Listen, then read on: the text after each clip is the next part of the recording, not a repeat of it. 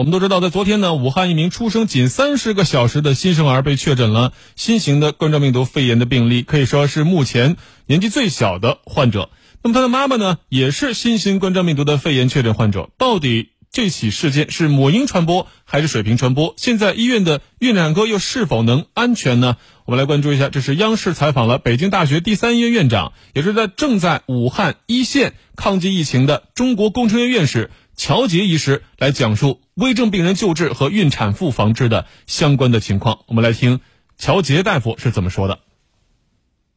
那么这一次就在前两天传出一条新闻，说有一位母亲，她刚刚生下来孩子三十六个小时之后，这个孩子身上就发现他是一个核酸检测是阳性。那很多人就担心，那这个是不是说明母婴之间存在着这种病毒的垂直传播？如果是这样的话，那意味着什么？嗯，昨天应该说这条新闻是成为了这个热搜哈，大家都非常非常的关心。那我也是在我们危重症病房开始呃有序的工作之后，就迅速的把一部分精力放到了这个孕产妇目前的感染情况和救治情况的调查上。那么目前我们得到的这样一些呃比较呃。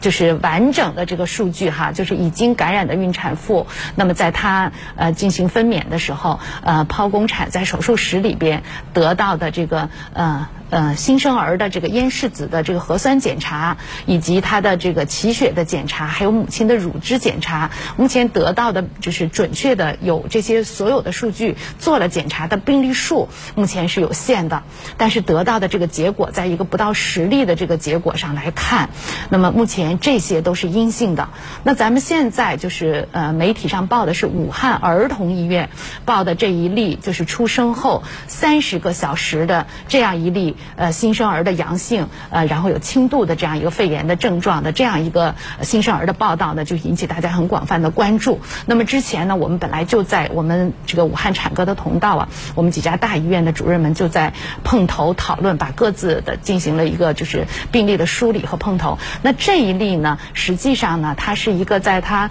呃出生以后呃三十六小时在儿科三十六小时，因为可能这个大家在传这个信息的时。时候啊，三十三十六是比较容易被这个混的，是三十六小时的时候，我了解到的情况啊，是儿科医生就是呃这个剖腹产手术之后呢，因为妈妈这个这个新生儿的母亲是已经确诊了的这个呃患者，所以把新生儿呢就要转到儿科。那么儿科在三十六小时做的，因为孩子没有什么症状做的这个咽拭子的检查，那么检查的结果这个呃。的这个咽拭子是阳性，但是已经距离分娩有三十六小时，已经有了不同的其他的接触。那么目前这一例，呃，已经迅速做了当时分娩的时候的胎盘和脐血的这个检查，那么比较幸运的得到的结果目前是阴性的。所以现在呢，现在不能说是有母婴垂直传播，因为病例数比较少，我们还不敢说一定没有母婴传播。那么我们现在呢，就是比较确切的做了比较完整的这个呃呃样本的收集的，就是刚才我谈到的多个确证，包括脐血，包括羊水，母亲的羊水。那么包括这个新生儿的咽拭子的检查呢，那么在不到十例的这个证据里边呢，目前呢是阴性的。那么同时呢，还有其他一些医院做了在剖腹产的时候，同时做了新生儿的这个咽拭子的检查。我目前收集的病例不到二十例，那么没有新生儿咽拭子阳性的。那所以目前只有这一例，但是是在三十六小时做的，所以我们不能确定说它是母婴传播。那乔先生呢？您觉得刚才您一再强调三十个小时和三十六个小时是有区别的，为什么要您要？这么看重这六个小时的差异，因为新生儿在离开了这个母体之后，它有一个时间点，所以如果我们确证它是母婴传播的话，应该在母亲分娩之后立刻进行这个检查。这个例子有没有做？因为这个就是已经有几例的证明是阴性的，但是因为例数还比较少，咱们现在能够分娩的，那这个这个人在当时是没有做的，他出来，因为咱们这个呃要应急各种条件，其实我非常非常配合我们的产科同道啊，因为别。的科都是可以，就是除了我们说的前线科室，发热、急诊、呼吸，这是前线科室，全这个呃社会的力量、医院的力量都在关注这些科室的救治。那么其他科室，咱们慢性病手术都可以缓做。但是产科是不行的，这孩子是一定要生的，所以我们的产科通道相对比较早的准备的比较充分，所以有一些数据呃很好的证明，就是我们产科整体的预防是比较好的，就是一个是我们孕产妇自己的预防，一个是产科医生的预防，所以从现在看，整个孕产妇的感染率是偏少的。那么我们目前得到的这个数据，可能这个呃这个湖北地区大概只有四五十例目前已经确诊的，那么还有一些可能是疑似的病例呢，因为相对的症状都非非非常轻，对孕产妇没有造成身体状态的影响，所以大家最关心的就是这个有没有母婴传播。但是因为要有伦理的讨论，要有这个标本安全的运送，可以保留什么标本送到哪里去检测，所以这个流程的制定需要一点时间。那么所幸我们产科医生反应的非常快，因为这个临床研究非常重要，对病例的分析、回顾性的总结，然后再给未来的治疗提供有力的临床证据，这些都是就是一步一步要的。所以目前的证据，我们幸运的得到的这些证据，啊，虽然例数不多，就是能够有新生儿咽拭子和这个母亲同样这个证据的，就是母亲确诊了新生儿咽拭子阴性的，从这目前呃已经做诊断的这些医院，不到二十例的证明呢，它是一个阴性的。嗯，那么。明确诊断的不仅仅有新生儿的咽拭子，同时有羊水和这个呃。呃，乳汁的诊断的这个，呃，也很幸运的有几例是阴性的，所以少量的数据给了我们一定的启示。嗯。然后从科学的分析上呢，因为有十七年的 SARS，因为他们的这个病毒有百分之八十五的同源性，所以我们不得不拿他们来做一个对比和分析。从 SARS 在孕产妇的感染上来看，已经有的证据报道，呃，没有母婴的垂直传播。嗯。因为母婴的垂直传播就是包括在母体内的。然后分娩的时候接触的，然后还有就是这个这个咱们大家一样的这个呼吸道的，所以呼吸道的血液的这个分泌物的等等，可能在母婴传播的途径上会更多一点。张院士，其实现在对于很多真正处在怀孕中、妊娠中的这些嗯母亲来说，可能他们最关心的就，假如我不幸感染了这个病毒的话，我去医院去救治，我是要终止这个妊娠的过程，还是说可以？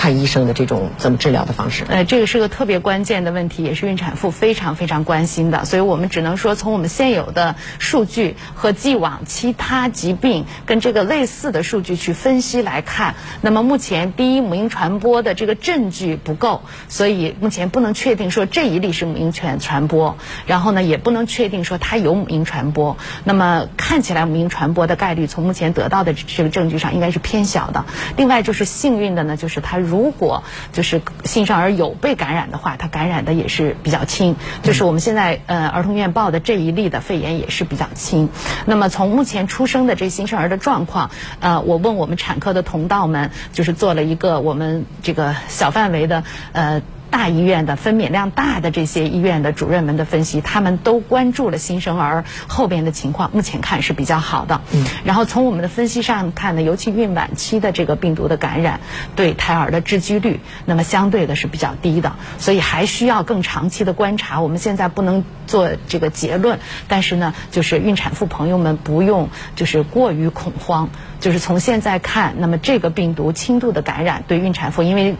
呃，目前从感染的情况看，一个是老年人重，一个是有基础病的重，一个是这个男性感染率高。这个相对的女性少，然后我们的孕产妇朋友们比较年轻，身体也比较好，感染率低，同时感染了以后轻症的多。那么母婴传播的证据不充分，既往的证据对胎儿的影响，目前没有看到很明显的一个就是大量的报道，所以大家可以不用恐慌，要观察。嗯嗯，昨天做更多的研究。昨天我到武汉的协和医院的这个东西湖院区采访了一位，就是他已经在八八个月的妊娠的这样的一个时间的时候，他发现他是危重症。那么在这种情况下，情况就变得很糟糕了。哎，关键看他缺氧的程度。就是他自己基础病的程度。如果是说，因为我们孕产妇本身有妊娠高血压，也有妊娠糖尿病，那么当合并这些基础病的时候，同时感染上肺炎，它对于这个氧的供应，因为呼吸功能是非常重要的一个方面啊。那从您的角度，怎么让这些已经妊娠的这些未来的母亲能够保护好自己？要有什么样的措施？其实最重要的还是要就是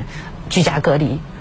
就是戴口罩。这个戴戴口罩、勤洗手，这是非常非常重要的。但是就是要时时刻刻做到。然后在这一段时间内，我们的产科医生们都建立了网上咨询，这个这个互联网医院，然后给患者们做这个网上的咨询。所以这样，我们的孕产妇朋友们在不是必须要去产科就诊的时候，就可以不用做那个产检，因为也教了大家一些自我监测不同的孕周。早中孕期不同孕周的一些监测的方式，然后当必须要去产检的时候，做好自我保护。同时呢，我们产科啊，其实整个的医院都非常支持产科，那么基本上都给产科门诊进行了空间的扩增，然后做了防护，因为这个空间很重要，包括通风的条件呀等等啊。然后这样在病房分娩的时候，也尽可能的给了孕产妇相当大的空间。然后在手术室呢，都已经建立了专门的手术室，有发热的，有接触室的，疑似的以及诊断。的都有不同的这个流程，然后给他们单独的这个手术区域和分娩区域，